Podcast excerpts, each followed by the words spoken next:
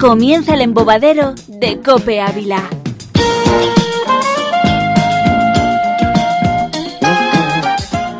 Saludos, ¿qué tal? ¿Cómo están? Buenos días, buenas tardes, buenas noches. Sean bienvenidos a la singladura, entre comillas, en radiofónico digital del siglo XXI de la cadena Copenávila.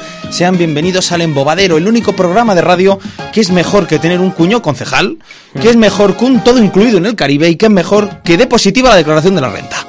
Por lo tanto, señores, prepárense, dejen de hacer lo que sea, suban el volumen del móvil o del ordenador y dispónganse a disfrutar de un programa de radio a la carta, hecho por y para ustedes. Gracias, como siempre, a la cortesía y habilidad técnica de Manuel Gutiérrez.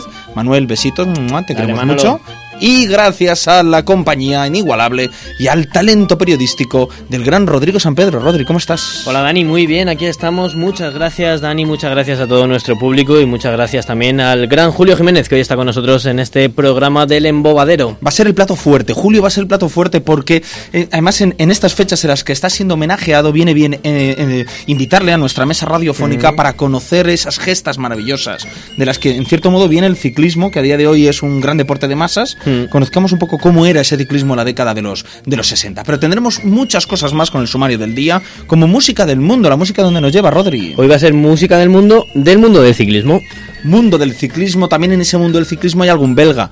¿Qué belga es famoso en el ciclismo? Ninguno. Sí, Fabián Cancelara, por ejemplo. Cancelara, ha sido muy bueno. Bueno, pues precisamente sobre la buena tierra de Fabián Cancelara nos va a hablar el, el, gran y único César Díez, que se adapta a lo que sea, que viene de la mano de la sección Travelers. También hablaremos un poquito de Twitter, ¿no? Con Daniel López, el gran Gredos Daniel. ¿Y con qué cerraremos? Pues con la recomendación, que está por aquí nuestro becario favorito, Ramón Morales, que hoy cobra el doble, eso sí.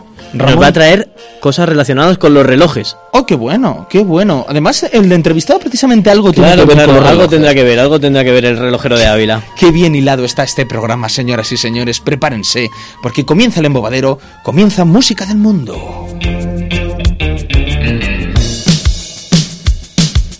Música del Mundo.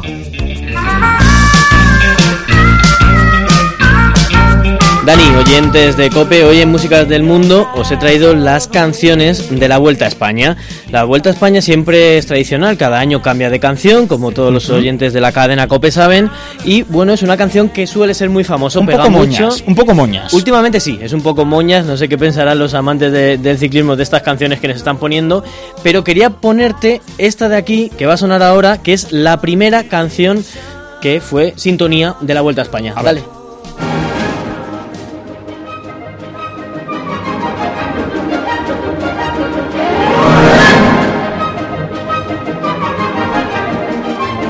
Julio Jiménez sonríe. Estamos hablando de 1977, cuando se puso la canción de la vuelta.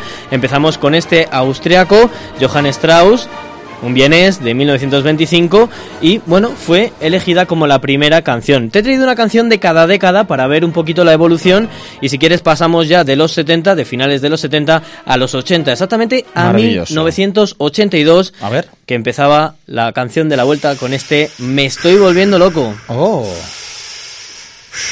Esto es un poco, un poco torrido el inicio. Ya la década de los 80, en el 82 estamos hablando, pues yo creo que es música de la época. Vaya salto hemos dado, ¿no? Del, de, las de 70 al 80, madre mía. A ver, da más ganas del Dick Cola, ¿eh? Que de subir puertos. Es de azul y negro esta canción y... ¿Qué, fue, pues fue de azul y negro después de este éxito? Pues no lo sé, pero fue dos años seguidos, fue canción de la vuelta. Primero con este Me estoy volviendo loco y al año siguiente, en el 83, con No tengo tiempo. O sea que en esa época los de azul y negro sin duda que estaban pegando fuerte. Chimo Bayo le siguió el relevo. Vamos a aguantar hasta el estribillo. Se hace desear, ¿eh? Cuesta, cuesta. Ya viene, ya viene. Ah. Ahora. Oh, oh, oh. Sí.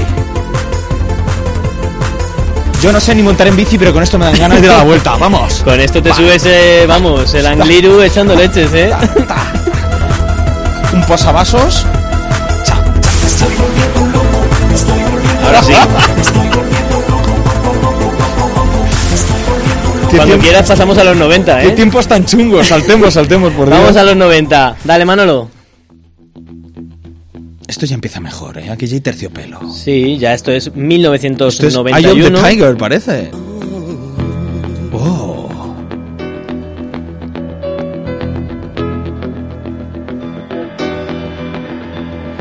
Ese piano. Esto es La Unión. En 1991 fueron la canción de la vuelta con el eh, título de Dámelo ya. Dámelo ya.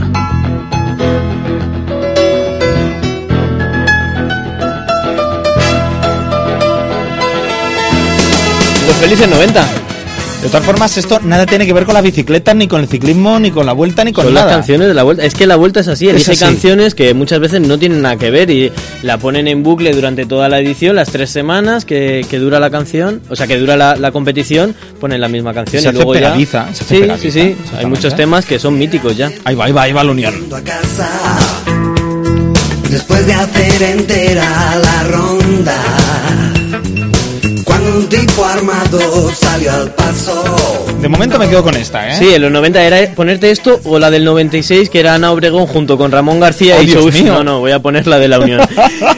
y si quieres pasamos al 2000 eh, y escuchamos a Patricia Manterola que el ritmo no pare. Hombre.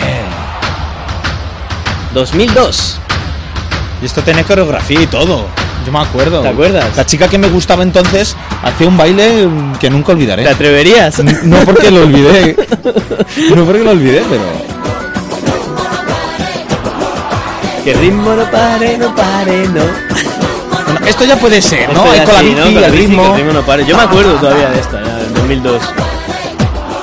Y si quieres, ya acabamos y pasamos a la entrevista con Julio, que es lo que todos los oyentes están esperando, con la de este año, con la, Perfecto. bueno, el año pasado, quiero decir, 2018. Nuria Fergó, La vida son dos días. A ver. Me despierto con la ayuda de un café. Mi reflejo en el espejo dice que tú tienes estrellas, tu luz brilla en ellas, tus sueños te esperan, los miedos se alejan, deja la duda, vive con locura, echándole ganas, buscando destino, la vida te premia, abriendo camino,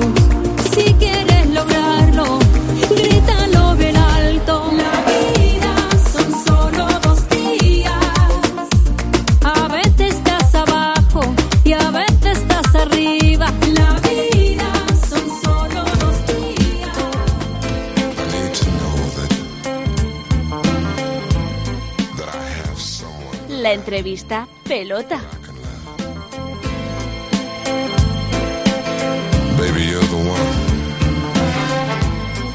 Entrevista pelota que hoy nos habla de esfuerzo, nos habla de deporte, nos habla de sacrificio, nos habla de recompensa y además eh, de- de- nos habla de un nombre propio que, que fue el responsable de situar Ávila en letras mayúsculas en el deporte de élite y con el que va a ser un placer hoy conversar. ¿Quién nos acompaña hoy? Está con nosotros Julio Jiménez. Julio, ¿cómo estás? Bienvenido, un aplauso del público maravilloso. Muy bien, pues. Eso, espérate bien al micro sin miedo, Julio. Hoy un poquito cansados de por Mucha la juerga. fiesta de la noche. Mucha juerga. hasta las dos y pico de la mañana. Que aquí el señor Julio hasta las dos y pico exactamente y yo a las once yo ya estaba cerrando el sobre.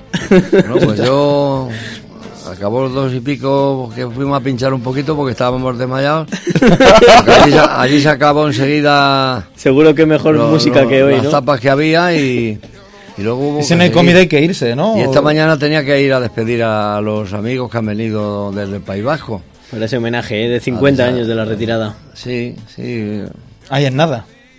Pues la verdad que me, me- fue pena porque podía quería haber seguido un año o dos más, pero las cosas eh, so- se ponen así.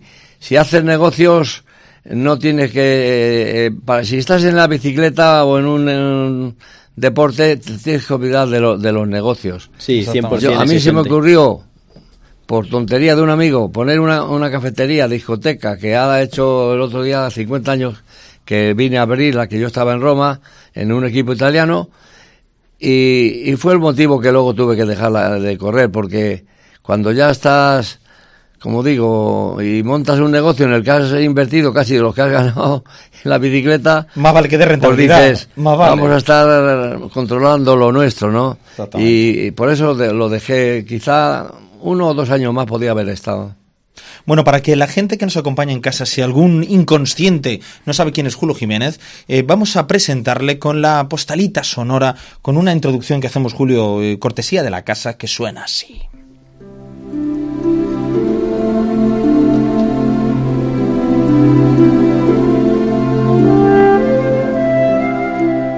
Cuando le regalaron su primera bicicleta, debió sentirse el chico más feliz de Ávila, tal vez del mundo. Julio piensa en las bicicletas como el arte que se puede montar y que puede salvar a todos.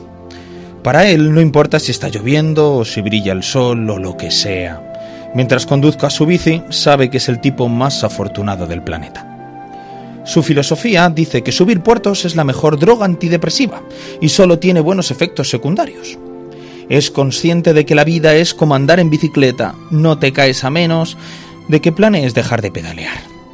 Siempre ha pensado que agotarse es parte del ciclismo como el llanto es parte del amor, porque la buena moral en este deporte proviene de unas buenas piernas.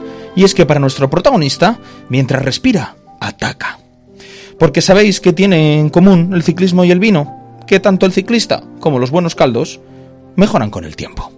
Hoy recibimos en el embobadero a Julio Jiménez. Hoy en los Pirineos, el abulense Julio Jiménez es su representante.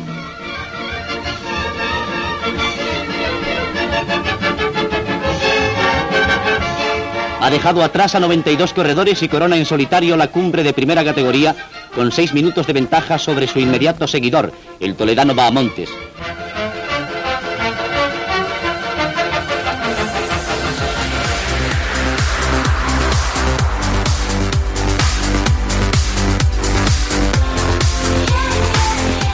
¿Cómo se, llama, ¿Cómo se llevaba Julio el ser el prota en la tele? Eso supongo que sería una presión de la fama. En el nodo, ¿eh? En, el nodo, imagínate. Que eso es lo más, es como ganar un Oscar a día de hoy. Sí, porque entonces, No había internet. eh, claro, y, y televisión en blanco y negro. Teníamos los primeros tours, sí. ¿Y cómo os vigilabais entonces unos a otros, los ciclistas, para ver quién tenía que atacar, dónde y cómo? Vigilarnos, había que estar en carrera siempre pendiente de, de los enemigos. Tú sabías la rueda que tenía que estar mm, vigilando, si, como en este caso, como hemos dicho, si, si estaba Bamontes, eh, cu- cuando sales ya vas eh, cogiendo, antes de salir, eh, a quien tienes que vigilar. Hmm. Tus compañeros también, eh, el equipo, mm, está, se hace un- una reunión en- antes de salir a la carrera o el día, a la noche antes y se dice, pues tú tienes que controlar a este, al otro, al otro, esta rueda es la, la buena y, se hacen pues tácticas que luego se efectúan, te salen bien o no te salen bien. A mí algunas me salieron bien, otras me salieron mal porque, por ejemplo, algún, es- algún español, como resultó Fernando Manzané, que cuando me tenía que esperar no me esperó, y cosas así que, que lo, lo, lo organizas la noche antes y dices, eh, tú vas a atacar aquí, tú aquí, ya has perdido mucho tiempo, a ti te van a dejar eh, eh, Salir, a a ti salir, a otros no, en fin, de total, que son Mm. tácticas que, que se hacen. Mira, por ejemplo, eh, me, me viene a la memoria ahora, cuando entramos en Barcelona en un Tour de Francia, pues eh, Pérez Francés, mm, aunque es mm, de santanderino, siempre ha vivido en Barcelona. Y como iba a su tierra, digamos a su tierra segunda, pues me dice, quisiera ganar la etapa Hoy. de hoy en Barcelona. Era un día de calor del mes de julio terrible. Se bebió no sé cuantísimas, se, se comentó porque se bebió no sé cuantísimos litros de agua. Bueno, pues hicimos una táctica que picaron lo- lo- lo- los franceses o los extranjeros que, que estaban controlando la carrera. Eh, como eh, sabían que Pérez Francés estaba en el equipo Ferris y yo estaba en el CAS, pues no, no nos llevábamos muy así porque había hecho unas declaraciones feas en, en el periódico que a mí me, me, me trató con un poco, va, este es un, eh, como yo estaba muy delgadillo, pesaba 50 y tantos Tirillas. kilos, eh, dice, este, no sé cómo me llamó, este que va, Este que va a hacer, este que va a tal, hacer. ah, exacto. Y bueno, total que le dije, mira, si quiere ganar en Barcelona, tenemos que hacer una táctica de atacar tú, yo salir a por ti, luego eh, ataco y sales tú por mí y, y a la segunda o tercera vez Ya te dejo ir. ya no, nos, no, no, nos vamos los dos y a caminar. Y una vez que hayamos cogido minutos, tú te digo, ala, y así pasó. Eh, dejaste la etapa. Se, se confiaban en que atacaba, yo ata- le iba por él, él me atacaba y tal, y, un- y ya una de las veces ya a rodar los dos. Cuando cogimos ciertos minutos, le dije, tiene la carretera por delante, ya tiene la Tira capada hecha, si quiere ganar, vete para allá. Y se fue solo y llegó a ganó. Barcelona solo. se dio un palizón de estos, como digo, un día de muchísimo calor y ganó la etapa en, en Barcelona. Yo me quedé al- esperando al pelotón y tranquilito. Fui, tácticas que te Claro. salen, que no podía haber salido a lo mejor, pero ese día salió. Ahí estaba el relojero de Ávila. ¿Por qué el relojero de Ávila? Sí, hombre, porque yo, oye, voy al colegio de pequeño, no hago ningún estudio, hago lo elemental, eh, aprender las cuatro reglas de, estuve en, en tres, eh, en Don Rufino, Don Emiliano, en Don Audencio, en la Casa Social Católica, en la última escuela que estuve, aprendí por lo justo para, para defenderme la vida, ¿no? Y mi, un primo mío puso una relojería, Y te empleó. y me puso allí de, de chaval, claro, a aprender, eh, a estar allí en la relojería, pues empecé a, a- a aprender la, eh, el oficio y aprendí, claro, pues, estuve unos años con él. Me daba la facilidad de poderme a, a entrenar, a correr carreritas de estas que hacíamos aquí en Ávila, había un club ciclista abulense, que no sé si hoy ya existe, pero el caso que teníamos, pues carreras de Ávila a San Pedro del Arroyo, Ávila a, a, a Piedrahíta, se hacían vueltas a la muralla y, y éramos pues 10, 12 chavales de Ávila y algunos que venían de Salamanca, de, de Madrid también venían. Y luego llegó a ver el Gran Premio Santa Teresa, que era dar vueltas a la muralla, que era dar vuel- 20 vueltas a la muralla, Madre mía. que eso era... Pero se subía por el rastro, era- ¿no? No por el... No por Subíamos por el rastro, sí. el- el- lo que es eh, era el hospital, Sí, el hospital antiguo. Sí. subíamos por ahí y una vez que estábamos en- arriba en el, en el arco de- del rastro, Sí. donde está el restaurante, eh, cogíamos a la derecha y bajábamos por la esa del pe- peregrino, me parece Sí, que se llama, sí. y subíamos por el adoquinado ese de los váteres que se hacía todavía más, así, Más estaban duro los váteres todavía, a la sí. derecha, donde hoy está la entrada de- del parking, y se hacía más duro todavía la, cada vuelta. Entonces, había, había buen- buenos premios, a veces venían... ¿Qué recuerdo- premios había? ¿Qué premios? No, no recuerdo. la- Exactamente. Era, mo- que- eran pa- era dinero ya sí, para sí, la sí, hasta pues cogías un premicillo, no sé lo que serían. La verdad, de, de- no te- de eso no tengo ni idea. pero- Pero más de lo que se ganaba como relojero, ¿o no?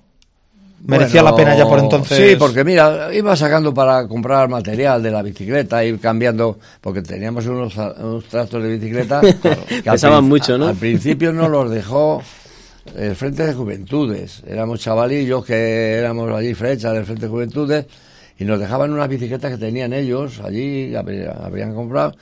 Teníamos un mecánico que nos las reparaba lo poquito que había que hacer y bueno, pues, y luego si no prestada también, te dejaban una bicicleta prestada y corrías con ella.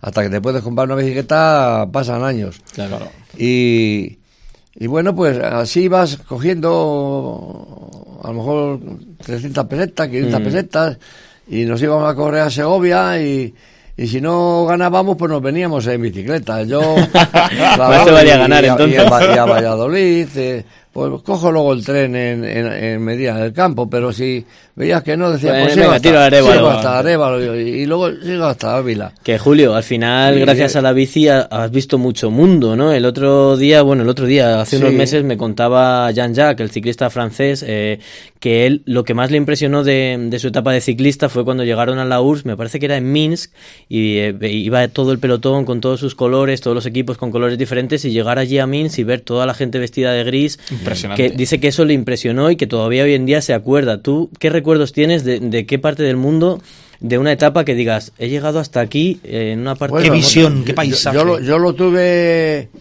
eh, muy duro cuando fui, a- eh, ya estando de medio de aficionado, porque teníamos una licencia que era independiente, que, Mm. Sí, que no era profesional. no era profesional, podías con, con los aficionados y con los profesionales. Y me llamó la federación y me, y me llevó a la, y fui a la Vuelta a Colombia. En la Vuelta a Colombia, pues mm, aquello fue impresionante porque yo he vivido allí que tenía que llevar, eh, bueno, en, en etapas de, de tierra, de, de cantos, Sí. que era selva, yo creo, porque llevábamos allí militares con Entre jaguares. Sí, eh, había pocas etapas de esas, pero pisabas a lo mejor 20, 30 veces. Claro. Nos quedábamos sin tubulares. La colonia española nos tenía que comprar más tubulares y tubulares gordos de 500 gramos para, para esas etapas. porque se pillaba, como te digo, cada uno. Era, éramos cuatro en el equipo, eran equipos de cuatro. Y, Si pensaba y 20 aquello era durísimo. eh, subir a 4.000 y algo metros de altitud, con puerto de 50, 60 kilómetros. Madre pues, mía. Sí. Qué cansancio me está dando con esas Han estado corriendo hace poco, ahora la Vuelta a Colombia. Sí. Y fue Pedro Delgado, ha, ha ido de invitado y me preguntó, dice, oye, ¿cómo es la línea? Pues, pues, un puerto de cincuenta y tantos kilómetros a cuatro mil y pico metros de altitud. Julio, por cierto, has dicho Pedro Delgado y te mandan una pregunta. Cada día que pasa es una, estoy encantado de, de conocerle y yo siempre un poco la pregunta que he hecho antes, que tenía que haber sido un poquito más mala persona, por lo menos cuando era corredor, ahora es, es muy buena persona, pero de corredor tenía que haber sido un poquito más malo porque te- habría regalado un Giro de Italia y un Tour de Francia a Ávila, ¿no? Que, que por qué no, no sé, es un poquito más malo, que, ¿por qué no ha sido tan ma- más malo? Julio, porque no, eres tan bueno. si- no fui ni bueno ni malo. Yo, yo les atacaba a los que en el momento dado a- y, y sacaba también mala leche, porque yo, yo, yo, yo sufría mucho en el llano, ¿no? En, esa, en estos Necesitabas montaña, ¿no? Eh, Cuesta claro, arriba. eh, en, el llano me hacían sufrir mucho. Entonces yo decía, cabrones, cuando llegue la montaña, digo, vais a sufrir. Y claro, La devuelvo. Los italianos, cuando intentaba pasar el pelotón para, para en, en- en los puertos para ir a atacar, intentaban que no dejarme pasar. No, no dejarme pasar para que no llegara a cabeza para... Sabían que si llegaba a cabeza iba a atacar. Y, y bueno, pero eso no quiere decirse que yo fuera buena. Bueno, era buena persona, pero también tenía, sacaba mi genio. Y, y de mi genio me imagino sería el que me hacía escaparme nada más de llegar a las montañas. En el sitio donde atacaba de montaña, pues eh, iba, sería por, por los genes o por el genio que te- también sacaba. Julio, tenemos más preguntas. Mira, nuestra directora de esta casa de Cope Ávila, Margarita Mayoral, también te hace una. Vamos a escuchar. Hola Julio, soy Margarita. Para ti sobre todo la hija de Pepe Luis Mayoral. Mi padre te acompañó muchas veces y dio buena cuenta de tus hazañas. También me comentó alguna vez las penalidades sobre la bicicleta que en los 60 no eran tan ligeras y cómodas como ahora, incluidos los sillines. Eh, Julio, ¿cómo eran esas bicis? ¿Y cómo era bajarse de ellas después de tantos kilómetros de esfuerzo? Uy, lo de los sillines. A mí eso siempre, Julio, me, ha- me ha parecido un misterio. Tratábamos de comprar un sillín que había, que, que se llamaba bronze, que el que le hiciera se debió de hacer de oro porque todos intentábamos coger Llevar ese ese. sillín, era muy cómodo. Por la- lo- los sillines que traían las bicicletas eran durísimos, Hierro fundido. eh, no, era, era, era, era cuero, pero le dábamos eh, grasa de caballo, que decían que suavizaba un poquito. Y dices, pues, eh, esas bicicletas llegaban a pesar casi 20 kilos. Eran Madre. bicicletas que las utilizaban, pues, los señores que vivían en el Fresno, en los pueblos alrededor de Ávila, para ir a trabajar y venían en, en bicicleta a trabajar entonces. Mi abuelo me contaba que iba hasta bicicleta, sí. Bueno, yo te hablo de, de los de cercanos a Mm, Ávila, la sí. Colilla, el Fresno, todos estos sitios. Eh, yo les conocía a algunos primos que tenía allí en esos pueblos que venían en su bicicleta. Pues claro, eran bicicletas de 20 kilos. Imagínate, pues hay que subir 20 kilos en el aeropuerto. Madre mía. Eh, Pesaba más la bici que tú, Julio. Luego cuando, pero esos fueron los primeros tiempos, momentos. Claro. Luego ya, eh, cuando pudimos, eh, te hacías un cuadro por lo menos en, en esto como la, la que tengo ahora, Otero, Sí. o en Madrid, ibas al rastro a ver si buscabas algo por allí que Más estaba liviano. Más, más liviano y tal. Pero vamos, eran, eran Una bici de un tour, ¿cuánto Trastos. pesaba más o menos? Eh, lo normal en ese momento, eh, hechas de, ya de fábricas y marcas conocidas, eran unos 10 kilos. 10 kilos. 9 y pico, 10. Bueno, ahora están en 6, tampoco Sí. hay tanta diferencia. A mí me hicieron una eh, Geminiani cuando me pasé al Vic eh, y a Anquetil, una muy ligera, Mm. que la conservo, y está en- entre los 7 y pico, los 8 kilos. Bueno, Eh, cuando la veían Indurain y estos, los, ciclistas posteriores a mí, Sí. es decir, en, en ciertos eh, momentos que íbamos a hacer alguna Algún gala acto, por ¿no? algún motivo, decían, hombre, pues esta bicicleta está muy bien. Digo, Claro. no, es que, pero es una bicicleta muy ligera porque me lo han hecho en especial para Exacto. ¿entiendes? Y- Queremos conocer un poquito mejor a Julio Jiménez y lo vamos a hacer con una radiografía que hacemos con preguntas rápidas. Sí. Entonces te vamos a dar dos opciones y tienes que elegir rápidamente la que mejor te encaja a ti. ¿Vale? ¿Preparado, Julio? ¿Con cuál te quedas? Sí. Venga, pues vamos con ella. Tour de Francia o Giro de Italia. El Tour, siempre. Subir la ronda o el Angliru. Pues, eh, el angliro es más duro. ¿Con qué te quedas? ¿Un Ferrari o una buena bici? pues bueno, el Ferrari. ¿Atacar o defender? Atacar. ¿Líder o gregario? Líder. ¿Indurain o Perico Delgado? Pedro. ¿Talento o esfuerzo? Bueno, pues eh, el esfuerzo, porque es lo que te hace Tener talento al final. ¿Casco o gorrilla? casco. ¿Reyes o Papá Noel? Bueno, me da igual. ¿Pelotón o escapada? Yo escapada siempre. ¿Chuletón o barritas energéticas? Yo chuletón. y la última, ¿el beso de Miss España o una bici nueva? bueno, pues... eh, Tienes muchas bici bicis. Gracias, Julio. Oye, Julio, a ti el contrarreloj muchas veces te ha quitado, te ha privado grandes glorias porque era un poco tu talón de Aquiles, era la piedra en el es zapato. que, mira, piensa. mm, con cincuenta y tantos kilos, unos 67, y cuando estaba en pleno momento me llegaba a quedar en 56, 57 kilos. Con ese peso no tienes fuerza para mover desarrollo como uno que pese 80 kilos, Claro. como era el caso de Miguel Indurain, como O era el caso de- Cancelara de, que estamos hablando. Claro, claro. ¿Entiendes? Que he corrido con ellos, o Canquetil, Pulidor, todos estos tenían fuerza. Entonces, yo he perdido la Vuelta a España, por ejemplo, la primera que podemos decir, porque yo hago la etapa Avilés-León. Subo Pajares y en Pajares me escapo y llego a León con ocho minutos y pico. Madre mía. Cojo el maillot amarillo, pero luego el señor Vergareche, que entonces lo organizaba el pueblo vasco, el Correo Español, pues tenían que traer figuras, mm, alguna figura buena para que intentara ganar el Tour, para, vamos, la vuelta, para que diera nombre a, a esa carrera.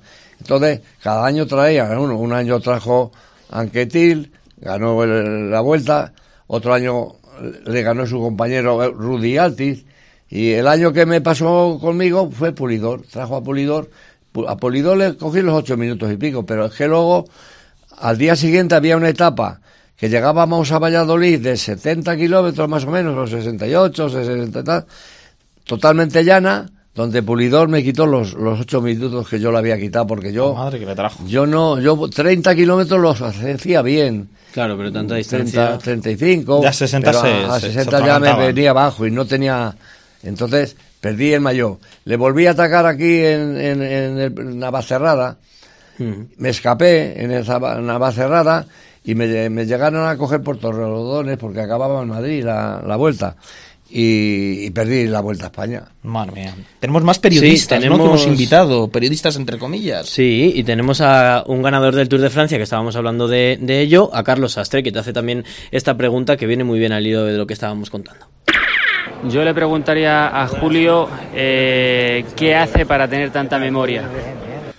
Pues mira, no lo sé, estos son cosas que, que de siempre, pues, eh, he leído mucho, pero también he, he comentado las cosas eh, lo- de lo que he hecho y, y bueno, cuidarme y, y pienso que, no sé, sigo lo que puedo haciendo un poquito de bicicleta para que no dejarme abandonar. Y Que las no telarañas sé. no- No lo sé, será cuestión de mi, mi genética. He tenido a mi madre... ser de Ávila, ¿no? Yo creo, De ser de habrá, Ávila. habrá. Mi, mi familia, tuve mi abuelilla que, que me veía correr aquí dando vueltas a la muralla, que, que murió con ciento y algo. Madre mía. Y luego mi madre ha muerto con 93 años, pues a lo mejor es la genética que tenemos la familia, porque sí, la, de, de verdad recuerdo todo, montones de cosas. Eri Frade, también, que es el especialista de esta casa, de, de la cadena COPE, también te mandaba este mensaje.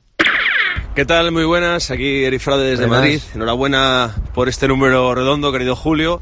Eh, bueno, tampoco hemos coincidido mucho. Obviamente, en tu época deportista yo no estaba ni proyectado, casi ni mis padres. Y coincidimos en una vuelta a España y tú llevabas el color de micrófono equivocado. Sí. Eh, pero, pero sí que me fijaba Ya, una ya cosa sé. que, que tenías una vitalidad increíble y luego lo fui notando también cuando nos cruzábamos por la calle, antes o después de cenar en cualquier ciudad. ¿De, de dónde sacas esa vitalidad, querido Julio, que es famosa en Ávila, comarca y casi diría que en todo el planeta ciclismo? Pues mira, yo mm, no soy un comilón de estos que me, que me coma chuletones ni nada. Yo como poquito, hago cinco comidas al día. Poquito y a menudo. Lo que pasa es que, por ejemplo, anoche, como duró tanto la gala, pues yo estaba desfallecido y tuve que meter unos caramelos en la boca porque veía que me mareaba. Por cierto, ¿qué tal la gala? ¿Te gustó? La, hombre, la gala me, me emocionó muchísimo, la verdad, porque eh, fue una gala, creo que eh, de los aburenses Sí, y, sí, sí, de la gente de aquí. y vi a todo, todos los amigos, todo lo que me habían estado pidiendo invitaciones toda la semana, pues Se quedó pequeño el lienzo, Se quedó pequeño, sí, la verdad que fue muy emocionante y luego pues vimos a la gente nueva que tenemos en, en Ávila, yo yo no conocía a Garcinuño y no conocía a Paula así, a Paula la del La- la tenis de sí, porque Paula Arias, sí. la hablé de del que la encordaba la- sus raquetas, que el nombre ha estado Pachucho, Vicente, y bueno, pues eh, vi que ciclista que no sabía que había ya alguno y ya he visto que ahí tenemos alguno también ya. Sí, sí, sí. Ahí eh, uno ficha por Caja Rural para este que ha año. debutado en la Y sub-23, han debutado, sí. pues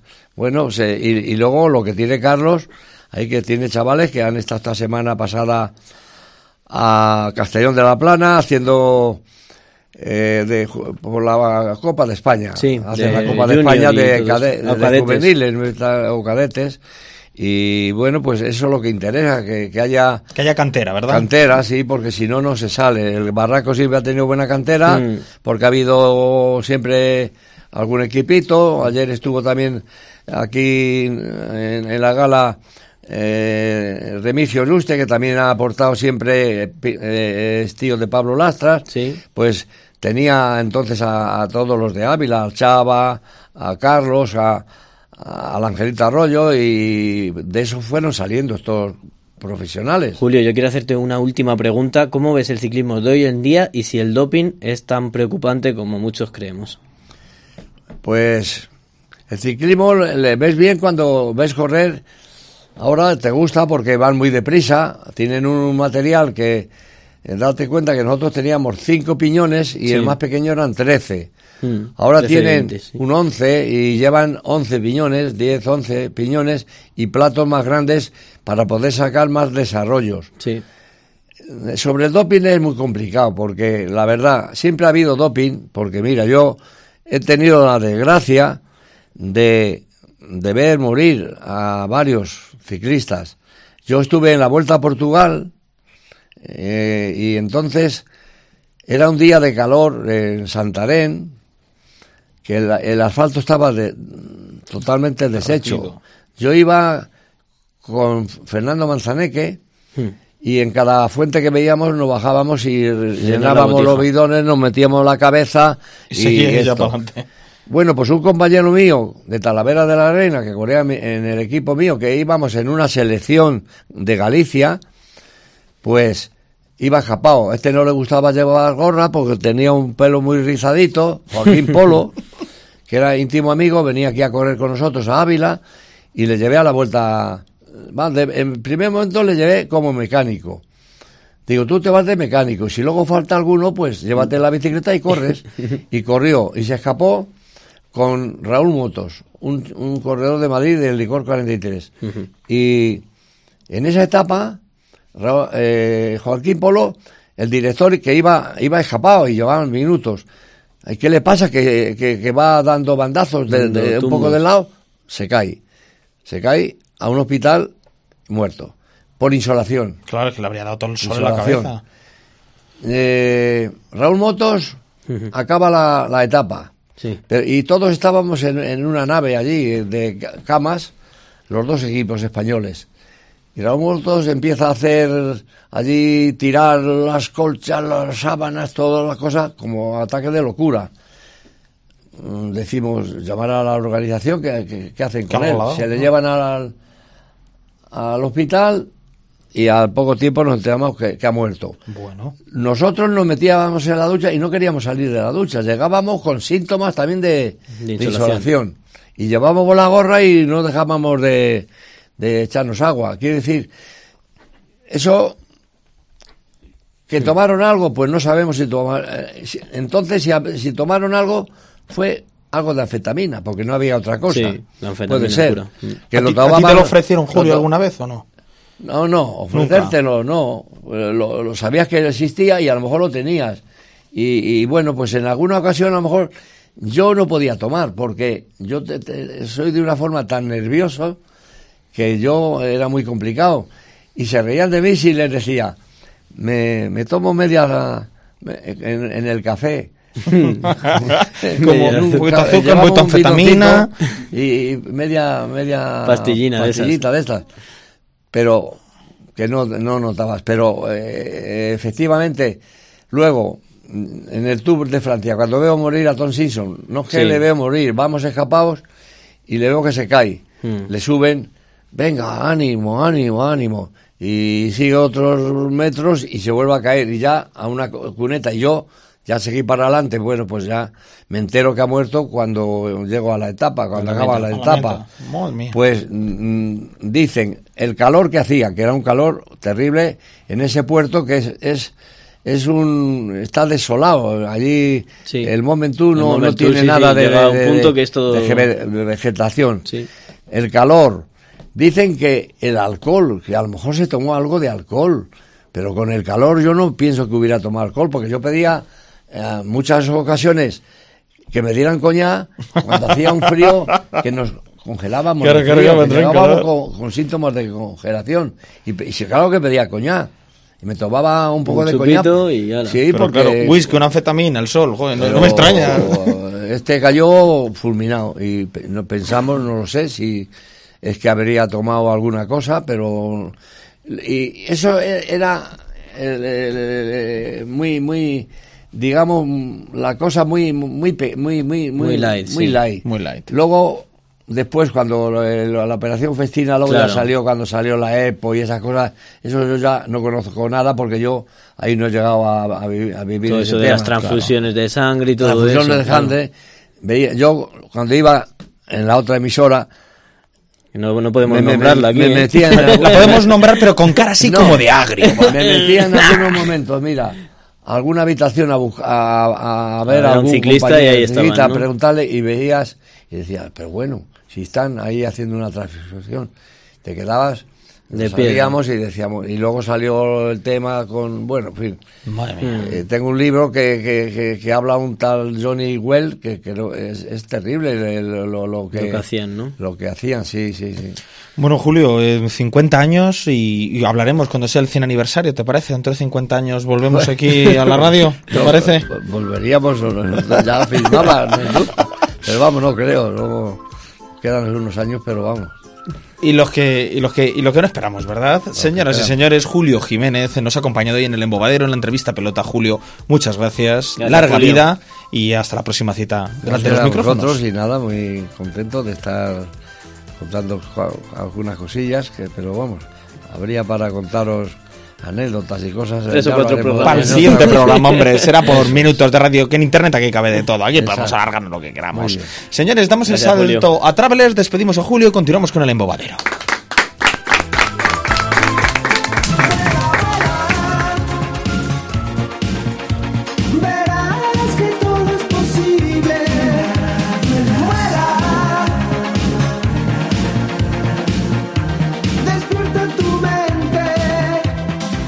Abróchense los cinturones. Despegados con Travelers.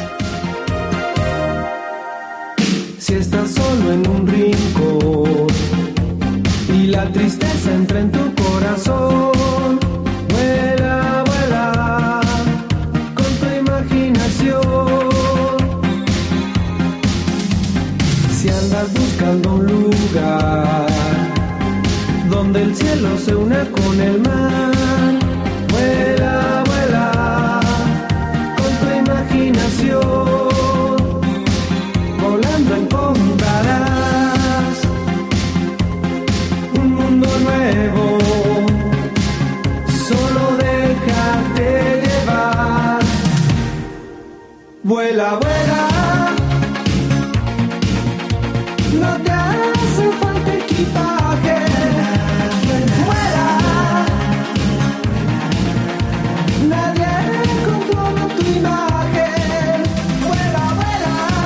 Travelers, vuela, vuela, vuela, vuela, donde nos lleva el aeropuerto radiofónico de la cadena COPES, un Boeing 747 de Travelers. Llega, siguiente parada a Bruselas, Bélgica. Nuestro piloto, son, su nombre es el de César Díez. César, ¿cómo estás, amigo? Bienvenido. ¿Qué tal? ¿Cómo estamos? Hola César. Bien. Has empezado muy bajito, ¿eh? Hola, ¿qué tal? ¿Cómo estamos? O sea, Bélgica ya me aburre ya. O sea, de cero ya estoy aburrido, macho. Sí, sí. Bel- Bélgica es un país que de entrada te, Está se lleno te- de belgas. Se te puede, se te puede atrancar. Sí, se te atasca. Se te atasca. A mí se me te gusta mucho, ¿eh? Sí, a mí Yo me sé de pero uno- de entrada dices, qué gris es esto. Yo me sé de uno que está muy a gusto. Sí, Bélgica, sí, muy sí, a sí, gusto sí, estado. Sí, sí, sí, es que... Waterloo. No, no se vive Waterloo, mal, no se vive mal. No se vive mal, hay argumentos. Hay que decir que, que, bueno, eh, he elegido Bélgica no por nada, sino porque hay una vinculación muy especial con el ciclismo. Eh, tenemos un ciclista histórico eh, como es Eddy Merckx, pero además eh, hay etapas o clásicas como la de Lieja o la de las Ardenas que son muy famosas, más allá de que eh, también el Tour de Francia en, en numerosas ocasiones Sí. ha atravesado, ha atravesado Bélgica. ¿Bélgica es montañosa o es más bien plana? Bélgica, que está cercana a los Países Bajos. Es baja, Es, es baja. es baja. No tanto como Holanda. No como los Países Bajos, pero, Pero pueden ser los países semibajos. Semibajos, exactamente. bueno, Bélgica es el país efectivamente de Eddy Merckx, de Rubens, de Tintín, o Tantan, como se dice aquí, los Pitufos, Lucky Luke, y luego también pues de Thibaut Courtois y de Jean-Claude Van Damme, que también estaban por ahí. Oye, pues vaya panda, todo eso junto en una serie, yo me lo imagino, no me lo pierdo. ¿eh? Ni tan mal. y cerveza. Exactamente. Tiene, Cerveza, hay que decir que, que es un país pequeñito, tiene 11 millones de habitantes, pero lo- eso te permite cruzarlo tanto de norte a sur como de este a oeste en apenas dos horas. Puedes visitarte el país entero en, en nada. En- te vas tres días y te has cruzado el país entero. Qué bien. Em, pero hay que decir que a mí lo que más me enamora de Bélgica es la alimentación. Bien, Vamos a como ver, a todos. Bien, bien, bien. Como a Eh, todos. Ramón tiene la patente de los váteres César de la comida. Bueno, la comida. va- O también hay- vamos hay- a rivalizar. Hay guiño, Vamos hay a guiño, hay guiño. Venga, Sí. vamos por partes. Eh, en cuanto a la alimentación, hay que decir que Bélgica es el país donde más mejillones se consume por habitante. Es del verdad. mundo. Yo que los odio ¿Cuántos? cuando fui allí, es verdad. todo ¿Cuántos? ¿Cuántos mejillones. Eh, no, hay que decir un dato que, que, eh, facilita uno de los restaurantes más famosos de Bruselas, como es Chef León. Dice que diariamente eh, se consume en ese restaurante una tonelada de mejillones. Lo que quiere decir que al año, si multiplicamos, no sale fácil, 365 toneladas. eh, Depende si En ese restaurante. en ese restaurante. Eh, llama la atención porque, eh, de hecho, España es el segundo máximo productor de, de mejillones y, sin embargo, Galicia, Bélgica ¿no? no, aparece prácticamente. Estamos años luz de ellos. No aparece. Todo lo que hace lo, lo, lo, lo importa de, de otros eh, países, pero sin embargo, pues, pues eh, Se lo come. se lo comen, se lo comen.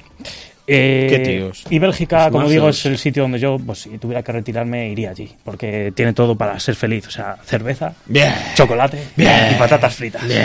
Y mejillones. Eh, la- las patatas fritas Bélgica rivaliza mucho con Francia y tienen un dicho de que las patatas fritas es su mejor invento, que popularmente en todo el mundo se conoce como patatas francesas, porque en inglés Sí. es, French fries. Y luego ¿Cómo se nota los estudios? Sí. eh? Aunque Estudia- dicen que quizás Santa Teresa tuviera algo que ver, ¿no? Con sí. las patatas, con la invención, que cogió, Sí, fue la primera sí, que sí, echó ¿Santa una Teresa patata. ¿Inventó la patata También. frita? Sí, eso dicen, que fue la primera que echó una ¿Quién patata al aceite. ¿Quién ¿no? dice eso? Yo lo he visto Los en independentistas saulenses. Yo lo he visto en internet. Dios mío, prometo que el siguiente movadero orbitará en torno a esta teoría.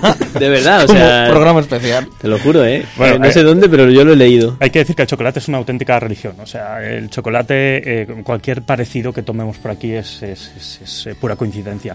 Eh, el chocolate en Bélgica está presente tampoco porque lo, lo trabajen allí el cacao, sino porque eh, procede del Congo y de la época colonial de, de Bélgica. Bélgica Exacto. prácticamente no tiene nada suyo, todo, todo lo trae. Todo lo roba. Mm, chocolate de los que comemos aquí en España puede ser un insulto, una- un, un- un desafío a, a los belgas. Y por eso. Y pues, suizos también. por eso me he ido eh, a una superficie comercial eh, ayer A comprar. No voy a decir el nombre. No. Y cuando pregunté por chocolate belga, me dijeron, aquí en Mercadona no vendemos chocolate belga. Entonces, he traído distintos chocolates que se comercializan A ver, en pues España. enséñanos, enséñanos. Para que hagáis el esfuerzo Enséñanos, de, de- de ver la diferencia, para ver si realmente Este es encontráis- suizo, porque tiene la bandera suiza. sí. Este, es- este debe ser valenciano porque es hacendado. En Suiza me encantó el chocolate. la Eh. Milka, que también es suizo. A mí me encanta que ponga abrir por aquí en una letra gigantesca. Por si me da por abrirlo No, y por sí, el sitio hay equivocado. gente que se, se come el papel. Entonces, yo invito que, que lo, lo podéis catar mientras que Milka, seguimos ¿Cuál es hablando. el chocolate belga? dices? Ninguno. Ah, me había parecido No, que traías no, alguno es belga. que era muy caro, el belga era muy caro. Me Con los, parecido los que sueldos que estábamos pagáis en el embobadero no me da para mucho Vale, más. vale. Entonces, simplemente lo, lo traigo para que podáis identificar las diferencias y que podáis... tres chocolates malos, ¿no? Es decir, mira, he Sí, traído las sí, cuatro cosas más sí, baratas. y para ¿eh? que el público coma. Bueno, muy Bien, bien, bien, hombre, bien. Para que el público coma siempre. Mientras tanto, os diré, eh, y vamos, decíais que no, pero, pero sí, vamos a hablar de, de- no de váteres, pero sí de un tema relacionado. Ah, pues, eh, ¿como cuál? Bueno, en Bélgica los baños son son, no- son normales, son Baños. como los de aquí, pero Centro Europa. porcelana. normal, sin más. Pero sin embargo, Tipo hay que decir que uno de los símbolos, si no es el símbolo más importante de Bruselas, es una estatuita muy pequeña que se llama Manneken Pis, El maneque. Que no es otra cosa que un chavalito con incontinencia de apenas eh, 30 centímetros Sí, y 30 que es por ahí. Una fuente, una fuente. Se supone, dice la leyenda, que hay varias leyendas, pero dicen que esa estatua se hace porque ese niño, en, mm, pues en la época del siglo XVII, evita un incendio terrible en Bruselas. Meándose en el fuego. en el fuego. Qué maravilla. Y como, bueno, pues como habría que, que es- es- explotar esta, esta, este hito turístico, pues también crean la versión femenina, que se llama Pis. En, justo enfrente del, del restaur- de la cervecería esta tan famosa, ¿no? De la de, Delirium Tremens. Delirium Tremens, efectivamente. Y luego también hay la versión... ¿Cómo se saben las cosas aquí, César y Rodrigo? eh? Uno ¿Cómo- que tiene vida. Esto donde está lo del bar. Uno Sí, que, el tiene, bar, que hombre. tiene mundo. Y luego también es la, hay la versión perruna de perro, que es el Cineken Pis. ah, ¿el Cinequen dónde está? Yo no lo he visto. Ah, Habrá otro bar cercano, Pero espero. ese está, es, ma- no, no recuerdo el bar, pero está en una zona ya más moderna. Eso es como, Ah, en, ya he dicho, en bueno, pues ponemos la- también. Sí, la zona Que de la Unión turistas. Europea Sí, esa. Que ¿no? vengan turistas. Llamanos los de PAC, me dijeron, hace falta un perro. Dijeron, Venga. Ah, Y terminamos, César. Último apunte. Eh, l- el idioma, el idioma. Adelante. El flamenco es uno de los idiomas más bonitos del mundo junto con el alemán. Y una buena música Y también. entonces os, he, os he propuesto un par de frases que, para invitar a los eh, oyentes eh, Ah, qué maravilla. flamencos. eh, A que- a que sigan el embobadero. Entonces, Todos frases. La primera en español significa Hola amigo belga, los amigos del embobadero os desean que paséis un buen día. Vamos a, ir, a ello, Daniel. por ello. Hallo Belgisch, Briand, de Brienden van en Bobadero, Bensen Jeen, Fegendag. Exactamente. Y la segunda frase, Eh, dice, por favor, amigos belgas, no os enfadéis por lo mal que hablamos vuestro idioma. Y es que la primera palabra tiene tantas consonantes. Astublief, Belschingen, Brienden, Rag, Niet, Bos, Over, Hotsel, Wi, Ut, Talkspren. Y no hace falta más. Y no hace falta más. Señoras y señores, eh, al ritmo de flamenco terminamos la sección. César, como siempre, un placer, amigo. El chocolate Hasta que la vaya- próxima. el chocolate que rule, el chocolate que rule. Muchas Continuamos, gracias, vida tuitera. La vida de los 280 caracteres es la vida tuitera. La vida tuitera, la vida mejor. Bueno, que sepan, señores, que este programa se hace con público en directo, que no les hemos presentado en el día de hoy. Gente que nos acompaña y que con su calor recogen el fruto eh, periodístico que nosotros soltamos. Así que, por favor, que ese público se aplauda a sí mismo, aunque ahora se queda cuadro.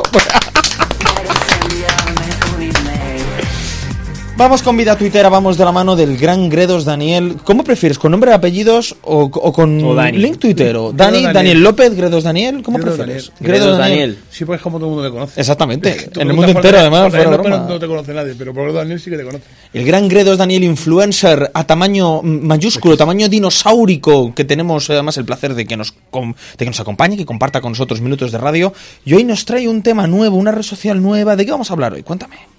Del Mewe. Del Mewe. El Mewe suena a... Bueno, el, el próximo. A droga. El próximo 2 de abril, es decir, en muy pocos días, desaparece una red social.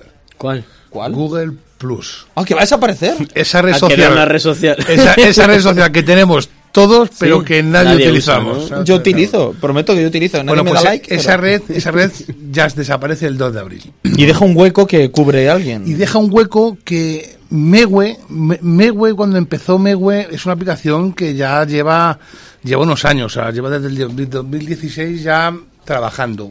Y Mewe nació como para ser la segunda red social después de Facebook. Anda. Pero se quedó un poco Se quedó, se quedó, se quedó ahí, se quedó. Nació muy- con muchas expectativas Sí, como este como programa este y vemos que Y le está costando un poco, arrancar. costando un poco. El Mewe. Este es el programa pero, Mewe. pero, ¿quién le iba a decir a Mewe que se iba a convertir en, en esa pieza clave de Google Plus? ¿Y por qué? Vamos, Muy sencillo. A través de Mewe, de Mewe puedes volcar todas tus publicaciones de Google Plus. Todas esas que tenemos, ¿verdad? Quien tenga, quien tenga alguna. Son muy pocas. Las puedes volcar y ya, y ya no pierdes ese SEO que tienes porque cuidado con esas cosas. Eso sí, ¿eh? el SEO de Google Plus. ojo. Los que no tenemos Google Plus o no utilizamos Google Plus no sabemos la eficacia de esa red social. Pero en posicionamiento es una de las redes sociales que mejor Claro. posiciona algo. Porque es de Google, vaya. Garantizado, garantizado. Pero como no sabemos utilizarlo, pues normalmente muchos no lo utilizamos. Pero Mewe sí que ha sacado la aplicación perfecta para que tú puedas volcarlo antes del 2 de abril. O sea, Antes del 2 de abril. O sea, hay que ponerse las pilas. Poquitos días para que no pierdas todo el contenido. Habrá gente que no lo utilice, pero hay mucha gente que sí que lo utiliza. ¿eh? A mí me interesa, ¿eh? yo tomo nota, Te das Dani, yo cuenta tomo que el Google, Google tiene más de 500.000 usuarios. 500.000 Tíos y 500 tías que millones están- de Ah, usuarios. vale, te voy a decir, ha tampoco me parece tanto, ¿eh? eh. Yo te diré, 500 está como el embobadero, Ah, en sí, capa sí. caída también. Sí, es que- 500 millones de usuarios, por lo que eh, Mewe actualmente hasta el mes de febrero de este año tiene nada más que 5 millones, por lo cual sí que puede ser un buen enganche para los que utilizáis Google Plus y no queréis perder todo eso. ¿Tendrá larga vida Mewe o Yo- Mewe se irá a la porra también en, en un par de años otros? ¿Tú qué opinas? Yo no sé, pero si desaparece Google Plus, Puede desaparecer. Prende fuego a la casa. yo creo que cualquier red social que quieras tú a imitarla, yo creo que va a ser muy difícil. Yo creo.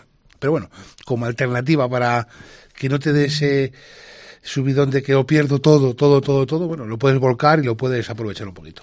Yo tengo una pregunta, Dani o Gredos Daniel. A ver, te quería preguntar, ¿qué hacemos cuando le hemos metido un tweet y la hemos cagado? Y te lo digo al hilo de que ayer De que Pablo de cagar. No, Ah, no, no, no, no. ah. Tengo aquí un tweet de Pablo Casado, estábamos hablando con Julio Jiménez y en la gala, bueno, pues puso en plan eh, la gala del deporte de Ávila ha homenajeado a Julio Jiménez y puso eh, un hombre muy querido por todos en su palmarés cinco tours, cuatro giros de Italia y tres vueltas a España.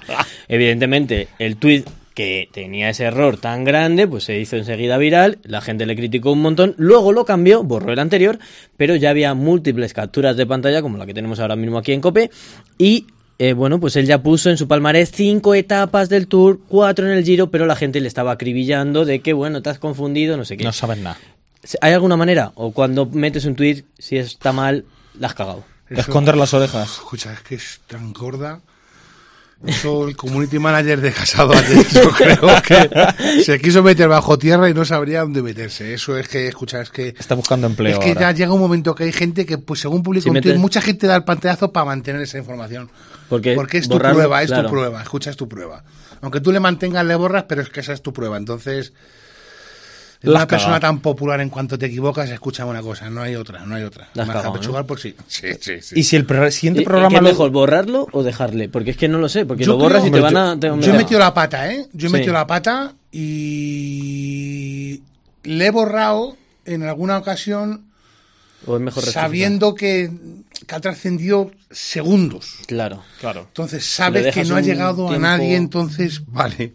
Pero es que un tuit de estas personas es que escucha, es que en cuanto le publicas es que es es que eso es otro es, es que es otro mundo. es otro Perdona, mundo Dani, por Yo la técnica que yo siempre he empleado, cuando esto yo pongo como hilo otro tweet más, Claro. yo mantengo en el que he metido la cagada, suelo poner, eh, este soy Corrección. yo trabajando, y por ejemplo sale un mono haciendo así en el teclado, que es lo más parecido a un vídeo en tiempo real. recurriendo tú- humor, Totalmente, ¿no? recurriendo a, oye, he metido la pata. Pero tú porque eres un gran community manager. Yo ya eres estoy un tío que estás, empolvado. tú ya estás, claro, Estoy curtido, entonces Claro, claro. pero el community de casado si hace eso, se le come una un más, yo Sí, creo. bueno, No, está poniendo un mono, poniendo todo al mono.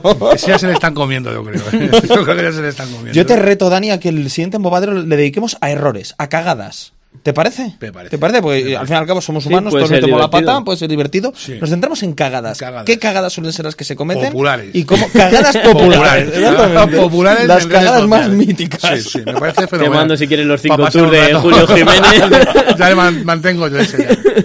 Miwi y el gran Gredos Daniel nos han acompañado en esta sección de vida tuitera. Dani, como siempre, un placer. Nos vemos en la próxima singladura. Un placer estar con vosotros. Gracias. Hasta chicos. la próxima. Saltamos a la última sección. Hemos dejado lo mejor para el final. Vamos con la recomendación.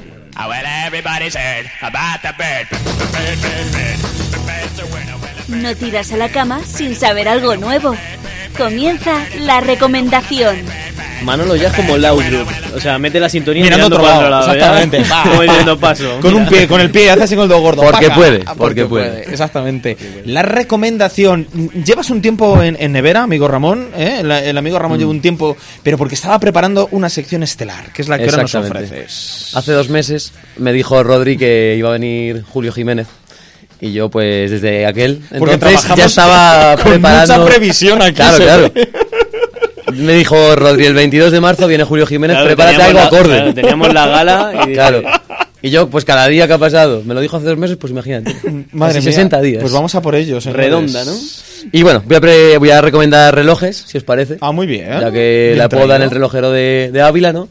Pues, no sé, ha sido muy original. Pues sí, me parece una sección aburridísima, pero vamos a ver a dónde, a dónde nos lleva. Venga, dale. No, no, te va a sorprender. Mejor porque... un Rolex que un Casio, No, tal. no, Porque el cuarzo, el cuarzo es importante. No, porque a ver, siempre en esta sección me pides, Dani, que recomiende cosas extravagantes. Entonces no va a ser un reloj Casio, obviamente. Ah. Va a ser, por ejemplo, voy a empezar con los relojes inteligentes, los smartwatch.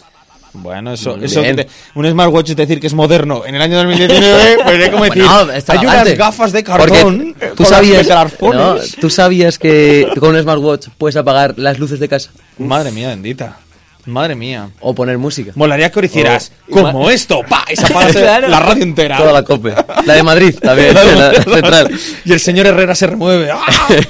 También puedes, por ejemplo, responder llamadas. Eh, relacionando sí. la recomendación, ¿te Ver la acuerdas hora, ver la hora. ¿Eh? Ver la hora. Verla, bueno, eso ya es secundario. es- Relacionando con la recomendación del, del picadero, ¿os acordáis? Hombre, por supuesto, cada vez que paso por delante de la estatua de Adolfo Suárez, hay algo en mí que se despierta. ¿Al final se creó o no la ubicación? No lo sé, pero estoy por crearla yo, aunque sé con una placa en el suelo. Pero sí, sí, sí. Bueno, pues también puedes buscar pareja con el reloj ese. ¿Ah, sí? Sí, sí, sí, porque Tinder ha habilitado una opción. En vez de hablar con personas, ya habla con el reloj, ¿no? No, no, joder. Pero no, ¿cómo hablas- funciona? ¿Cómo funciona? Eh, ¿Cómo va la cosa? Pues localiza, pues igual que con el móvil, eh, ves gente cerca de ti, pues con el Con reloj los relojes. también puedes. Y ya si hay un picadero también te lo pone, te, te salta la Porque alarma. hace fusión de reloj. Exactamente. Y así nacen los niños. con relojes. Luego también pues te puedes poner en notas la lista de la compra, muy práctico. Ah, qué bueno. Sí, ¿no? Vamos, que no vale para nada, en resumen. Dime, dime algo que no haga el móvil. Para, para ti que no haces la compra a lo mejor, pero yo que Oye, soy un chico responsable, que ¿Qué? en Salamanca voy a hacer la compra todos los días. que son unos cartones de vino, unas litronas, patatas fritas, Pues, donuts. Ya hay que apuntarlo, hombre. No, bueno, voy a ir ya un poco con relojes tradicionales también. eh, está el, Lo divertido por final. el reloj de, to- de toda la vida, pero ahora hay fondos frikis. Por ejemplo, Da- Dani, te gusta mucho a ti Star Wars, ¿no? Me encanta Star Wars. Pues hay relojes con fondos de Star Wars o marcianitos. Friki Relojes con marcianitos y es un reloj, bueno, muy tradicional, pero también... con un fondo guapo. Un fondo, claro. Como un fondo poner guapo. una que no, pues... Dos meses para esto, tío. No, espérate, que ahora viene, Espera, lo, espera, espera. ahora viene lo mejor, ahora viene lo mejor. Eh, no sé ni cómo explicarlo, sinceramente. Es un reloj, ¿vale? Tiene nueve cuadrados. Sí. Vale, tres, tres y tres, ¿vale? Tres filas. En el primer, la primera fila marca las horas. Sí. ¿Vale? Dentro de cada cuadrado se ponen, se iluminan cuatro cuadros dentro de cada cuadro. Es decir, ya serían doce, ¿no? Sí. Y vas viendo la hora, pues por cuadros en vez de por, por números. No lo, locura, no lo he pillado. Yo creo que sí. Yo tampoco. ¿eh? o sea, Ya, yo tampoco he terminado de pillar, pero... como si fuera un sudoku. Claro, hay tres líneas y en la primera línea te ponen las horas. Sí. ¿Vale? Eh, hay 12, pues como son 4 por 3, 12. Soy de letras, pero. Sí, sí, Claro, hasta ahí hasta llegamos. llegamos. Hasta ahí llegamos, ¿no? Todos. Entonces, si hay un Aunque cuadro iluminado en el primer cuadrado, pues es la una. Qué bueno, ¿y eso cuánto cuesta? ¿Cuánto cuesta eso? Si me lo quiero comprar, ¿cuánto me pones un compromiso. ¿no? Y los minutos- no lo minutos- fabrico. Nadie lo ha comprado, nadie lo ha comprado. Eh, los minutos van en la fila del medio. Pero todavía no lo manejo bien. Solo hay tres. Pero no, lo mane- no sé, no lo, manejo, no lo manejo bien todavía. Pero. El reloj de punta. Creo que el próximo embobadero puedo traer, traer información. incluso el reloj. Creo que si depende de esta, de esta sección no habrás el próximo Y bueno, también por último traigo un reloj normal. De madera que te pone el te pone las horas en círculo y en vertical. ¿Y por qué le traes ese? Porque es el más tradicional. El de toda la vida. El de toda la vida. Además de como- madera, pero de madera eso no es muy tradicional, ¿no? Es original que sea de madera. Origi- original y no sé, parece antiguo además. Parece antiguo. Sí. De cuco sale el cuco. cuco. No, no, tanto, no, tanto. No, No llega tan El tradicional. presupuesto no. ¿Y el de arena? Eh, no, ese no lo he traído. ese Hoy me pagabais doble por esto, ¿no? Exactamente. Hoy me hoy era- en la Sí, presentación yo, he escuchado algo de que me pagáis Señoras y señores, así vienen las nuevas generaciones. El gran Ramón. Morales, un aplauso para él. Y nos vamos, Manuel, nos despedimos. Taza, taza, cada cual Se despide, adiós, adiós. Aquí termina el embobadero de la cadena Copenávila. ¿Dónde se nos puede escuchar, Rodri? Si alguien ha llegado hasta aquí, el valiente que haya aguantado el podcast entero, que Cope sepa es que nos puede volver a escuchar ahí en la web. Escúchennos, señoras y señores. Compartan la buena radio, radio obra de la casa, mano del gran técnico, premio internacional de... Técnico superior. Técnico superior, control, premio internacional de manejo de teclas. No nos mira entonces igual que le insultemos. Manuel Gutiérrez. También gracias a la ayuda de Rodrigo San Pedro. Rodrigo, amigo, gracias. Un Gracias a ti, Dani. siempre. Gracias a la compañía de un maravilloso público que nos ha acompañado. Y reciban un cordial saludo de quien les habla, Daniel Capuleto, para decirles que recuerden, la radio cuanto más se gasta, más se queda. Así que por favor, no paren nunca de gastarnos. Si hay, hasta la próxima. Adiós.